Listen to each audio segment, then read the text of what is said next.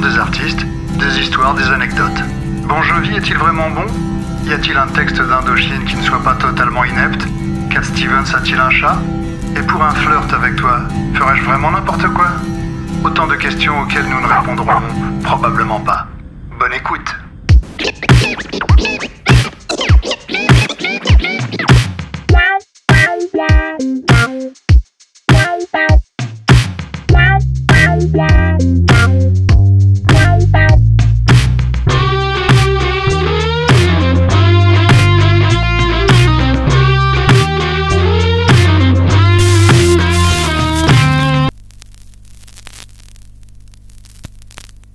Je vais aujourd'hui faire ce que les journalistes rock ont fait au moins une fois dans leur vie. Ce que les chroniqueurs télé font tous les jours quasi systématiquement. Je vais vous parler, et de façon très docte, d'un disque que je n'ai pas encore reçu, pas encore écouté. Avant d'arrêter l'écoute du podcast, sachez que je plaisante à moitié, puisqu'il existe une version pirate de ce disque qui circule sur Internet depuis une bonne dizaine d'années, et que cette version je l'ai écoutée et pas qu'une fois. Toy est un disque de réinterprétation par Bowie de chansons du tout début de sa carrière. Les versions que vous entendrez sur le podcast sont les versions originales et pas les versions de Toy. Les versions nouvelles seront disponibles dès la sortie du coffret courant janvier et sur votre plateforme de streaming favorite. À l'aube d'un nouveau siècle, à l'aube d'un nouveau millénaire, que fait David Bowie? Après avoir tracé une voie spectaculaire sur quatre décennies, il décide de revisiter un certain nombre de chansons datant des premiers jours de sa carrière. Mais l'album qu'il enregistre, intitulé Toy, est relégué au fond des coffres de Bowie, où il fait depuis l'objet d'intenses spéculations. Pour célébrer sa sortie imminente avec 21 ans de retard, voici le récit définitif du légendaire album perdu de Bowie, basé sur les dires de ses plus proches collaborateurs. Tony Visconti dit C'est un album fantôme. Je suis si heureux que les gens puissent maintenant l'entendre car je pense que certaines des meilleures œuvres de Bowie se trouvent sur Toy.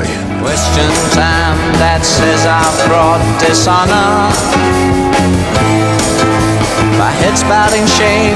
It seems that I've blackened the family name.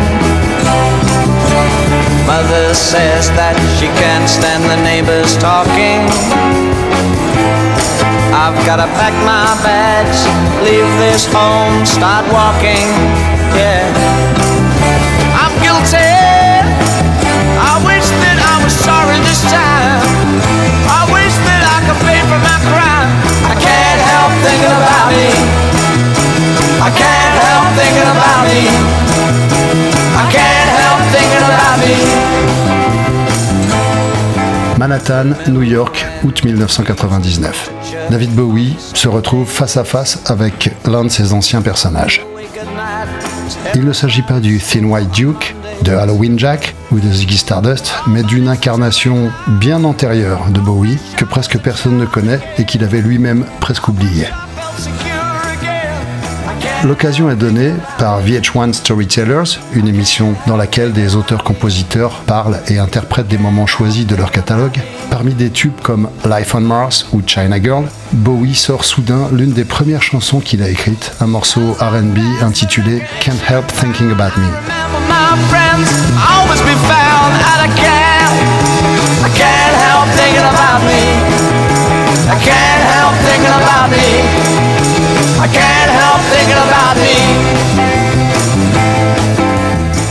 Il l'a fait précéder d'une longue imitation de Steve Marriott, avant de confesser que la chanson contient, ouvrez les guillemets, deux des pires phrases que j'ai jamais écrites.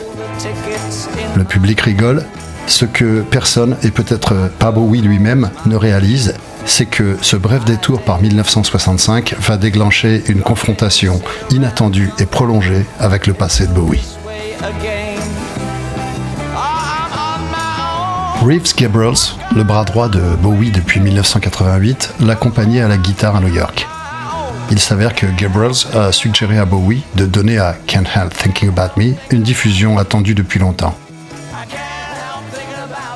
Je l'ai eu sur un disque de compilation quand j'avais environ 14 ans, a-t-il confié à Uncut. vous obteniez trois disques vinyles pour un dollar si vous envoyiez un coupon. Comme c'était un disque d'anthologie, bah, j'en avais un paquet car ils étaient vraiment pas chers. J'avais entendu Can't Help Thinking About Me presque avant de connaître ce qu'avait fait David Bowie ensuite. Nous étions dans les studios Chunking à New York en train de mixer Hours et d'établir la setlist pour VH1. Je l'ai dit comme une blague. Bowie a fait une pause, il a réfléchi et il a dit Tu sais, ça pourrait être une bonne blague. Et l'instant d'après, on l'a répété. En fait, l'accueil enthousiaste réservé à Can't Help Thinking About Me a encouragé Bowie à creuser davantage en dénichant d'autres chansons perdues, dont The London Boys et I Dig Everything.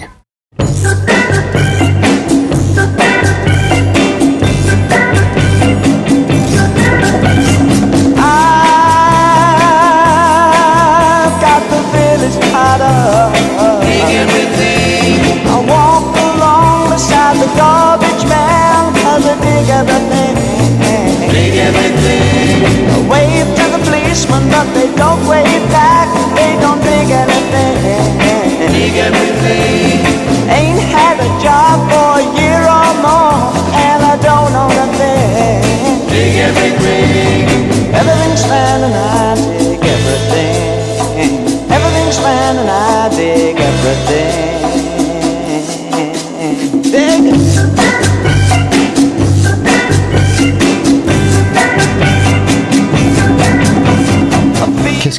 À faire ce détour inattendu vers son époque pré-célébrité Son amour de l'Internet y est peut-être pour quelque chose. Il dit J'ai dû sortir 743 singles avant Space Oddity, et la moitié d'entre eux étaient stupides comme la pluie. Et l'autre moitié, eh bien, il y avait peut-être du potentiel, mais probablement pas autant. Mais c'est plutôt amusant maintenant en fait. Je vois des sites internet où l'on étudie ces zones de manière très approfondie. Vous pouvez les voir passer en revue tous les pépins qui émergent de mon tas de fumier, cherchant quelque chose qui pourrait indiquer que j'ai un avenir. ils sont nombreux, mais ils ont trouvé quelques pépites. Lorsque Mark Platy a pris la relève de Gables, peu après l'émission VH1, il a décidé avec Bowie de prendre les fameuses pépites perdues de Bowie et de réaliser ce qu'ils ont d'abord appelé l'album des années 60. Enregistré immédiatement après le concert triomphal de Bowie à Glastonbury en juin 2000, Toy aurait dû être la première sortie de Bowie pour le nouveau millénaire, une vieille peau pour un nouveau siècle. Au lieu de cela, il a été mis de côté, victime d'un label peu favorable et de l'impatience de Bowie lui-même.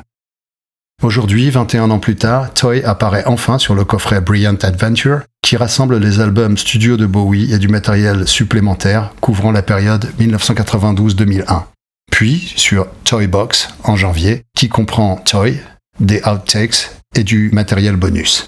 Ces chansons donnent un petit aperçu de son âme d'adolescent.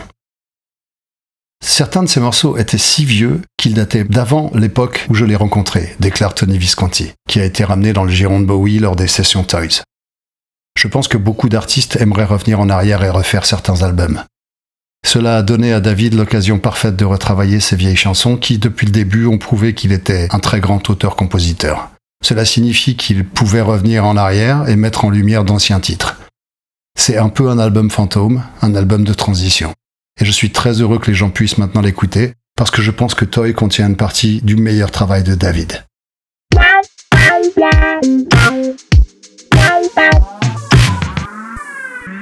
Vous allez écouter une communication du Sergeant Pepper. Captain Dilligaff speaking. Alors, Sergeant, il paraît que tu avais quelque chose à nous dire? Oui, c'est vrai. Oui, j'en conviens. D'accord. Donc en gros, tu penses que nous devrions avoir plus de Patreonneurs par rapport au travail que nous fournissons? Oui, je suis d'accord avec toi. Et ce qui nous permettrait de t'acheter plus de poulets. En effet. Donc, si cela vous intéresse, ça se passe sur patreon.com slash un dernier disque. Merci pour nous.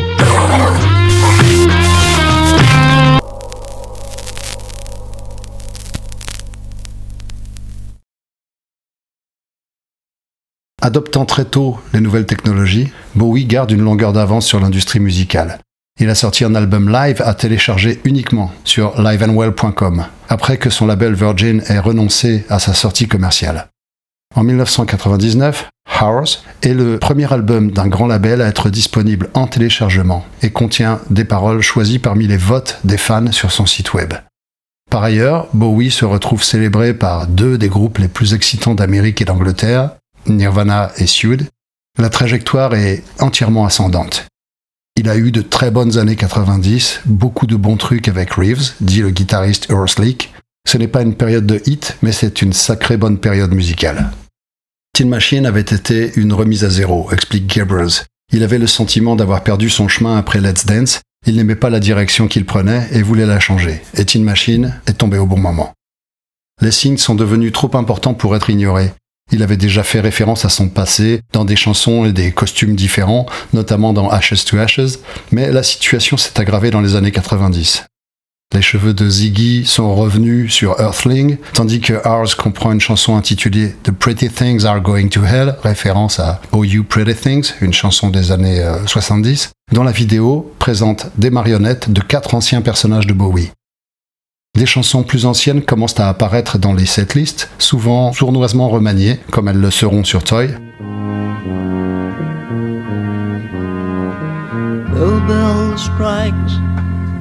another night. Your eyes are heavy and your limbs all ache.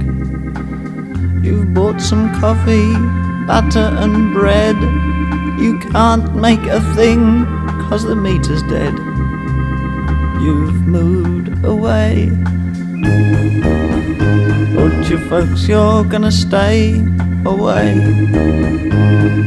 Bright lights, Soho, Wardour Street. You hope you make friends with the guys that you meet. Somebody shows you round.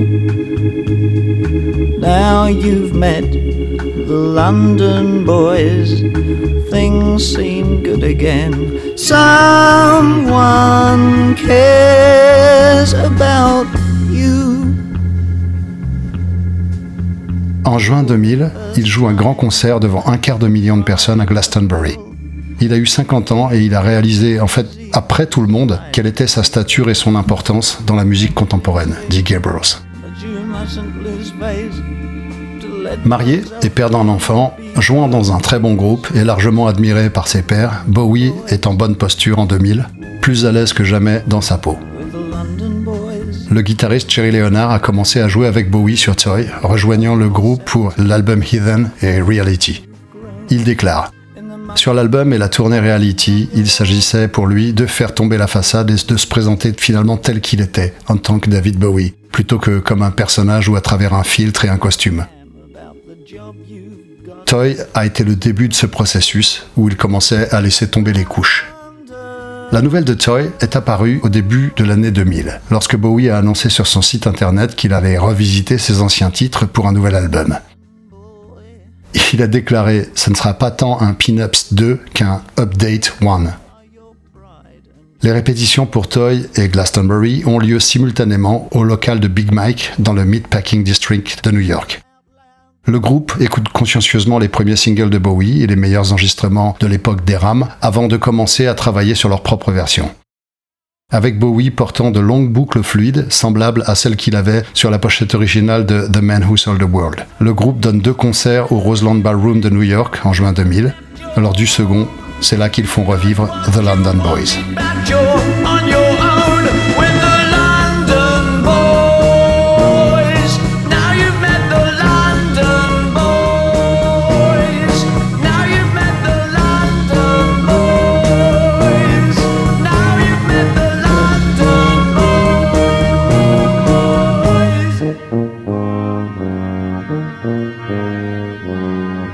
Passage de Bowie en tête d'affiche de Glastonbury est essentiel à l'esprit de Toy, car il a créé un moment de cohésion pour le groupe et a donné à Bowie la confiance nécessaire pour revisiter le passé plus en détail. Il y avait beaucoup de camaraderie après Glastonbury, tandis que Mac Garson ajoute que Glastonbury a été un très grand moment pour tout le monde. Il revenait sur la scène du crime 30 ans après.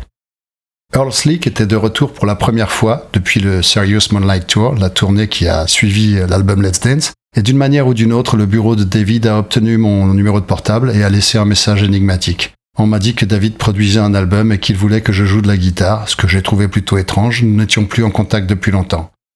Alors ils m'ont fait venir et j'ai dit que ça ressemblait beaucoup à une audition et que bah en fait j'avais déjà fait une audition pour David en 1974. Alors ils se sont excusés. J'ai pris l'avion pour New York et je suis rentré dans la pièce avec David et le groupe. Le déclic s'est fait instantanément.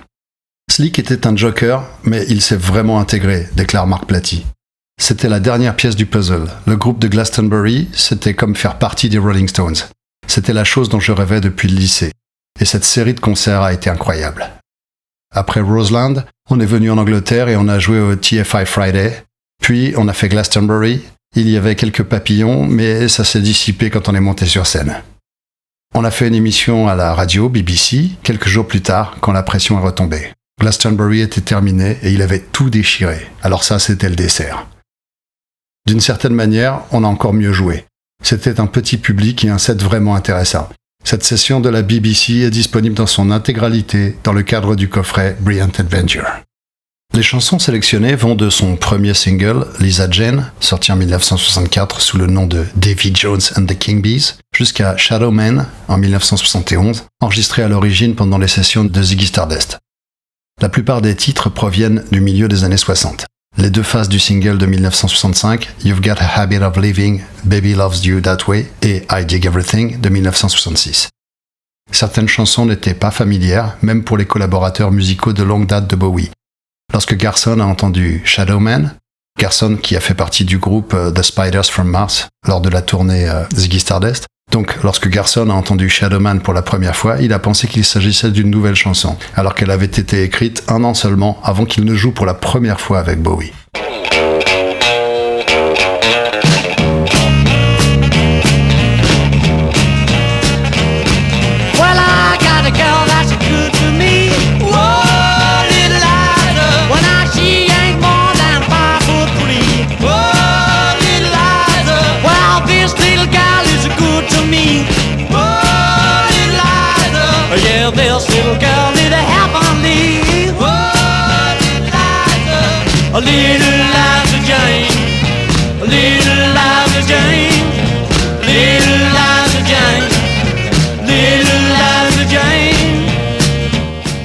Commençaient à 11h du matin, Bowie posant une voix en direct.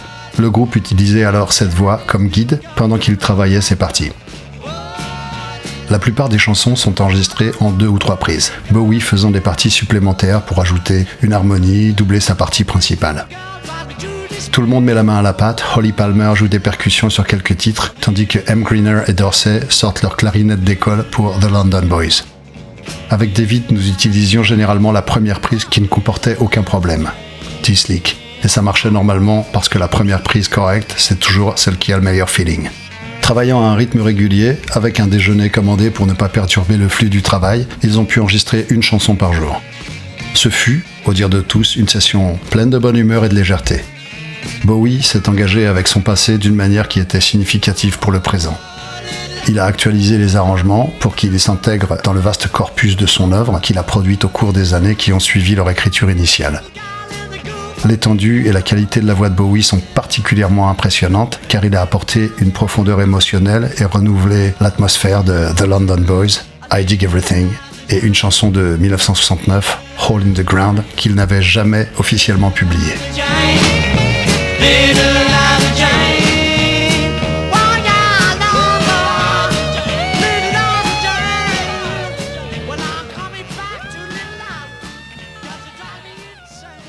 Les circonstances, sans aucun doute, ont joué un rôle. En l'absence de tout nouveau matériel et désireux de capturer l'esprit de Glastonbury sur bande, revisiter ces chansons les moins connues de son passé avait un certain sens. Parce que le groupe avait tellement envie de jouer, tout le monde a abordé le projet avec enthousiasme, déterminé à faire en sorte que ces chansons ne soient pas négligées une seconde fois. Fidèle à son habitude, Bowie n'a pas expliqué pourquoi il avait choisi ces chansons en particulier, mais tous s'accordent à dire que le matériel était vraiment solide. Je me trompe peut-être, mais j'ai le souvenir qu'il apportait des cassettes de vieilles chansons qu'il avait faites à l'adolescence pour que nous les écoutions, raconte Gail Ann Dorsey, sa bassiste. J'ai eu une conversation avec lui sur l'écriture des chansons quand il avait 16 ans, et il a dit qu'il l'abordait comme des textes scolaires, avec un dictionnaire, qu'il était très méthodique sur la façon dont ses chansons préférées étaient composées, Il s'éduquait lui-même et nous en avons parlé alors qu'il se penchait sur ses premiers morceaux. Vers la fin des sessions, un autre vieux visage est apparu, Tony Visconti. Bowie et Visconti avaient parlé de se réunir en 1999, mais c'était la première fois qu'ils travaillaient réellement ensemble depuis Scary Monsters. L'arrangement des cordes majestueux de Visconti pour Conversation Peace est l'une des chansons les plus remarquables de Toy. Dorsey compare la voix de Bowie sur Toy aux grands crooners classiques, Sinatra, Tony Bennett et bien sûr Scott Walker. Et c'est une formidable démonstration. C'est un peu dans l'idée comme Johnny Mitchell qui a dit un jour à propos de Both Side Now, je la chante maintenant, mais quand je la chantais au début, je n'avais pas la maturité nécessaire. Et en effet, il existe deux versions radicalement différentes de cette chanson. Quand Toy fut terminé, c'est là que les problèmes de Bowie ont commencé. Il voulait une sortie rapide, mais Virgin a traîné les pieds. En janvier 2001, il annonce aux fans que l'album sortira en mars, mais la date est vite repoussée à mai. Virgin connaît des difficultés financières et les dirigeants continuent de rejeter Toy. Des reprises de chansons que personne n'a entendues la première fois, sérieusement? La mort de la mère de Bowie en avril 2001 provoque un nouveau changement de priorité, bien compréhensible. En octobre, Bowie a totalement abandonné. Il annonce qu'il enregistre un nouvel album, un album de nouvelles chansons avec Visconti. Heathen sort finalement sur son propre label ISO et la relation avec Virgin est irrémédiablement compromise. Note de bas de page. Toutes les informations qui figurent dans cet épisode ont été piochées dans divers articles de Uncut et sur le site davidbowie.com. Ce podcast est écrit, réalisé et produit par moi, le Captain Delegaf. Il est mixé à San Francisco par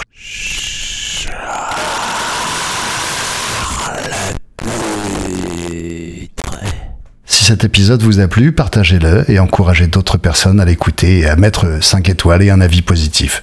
Si cet épisode vous a déplu, encouragez d'autres personnes à l'écouter quand même. On ne sait jamais.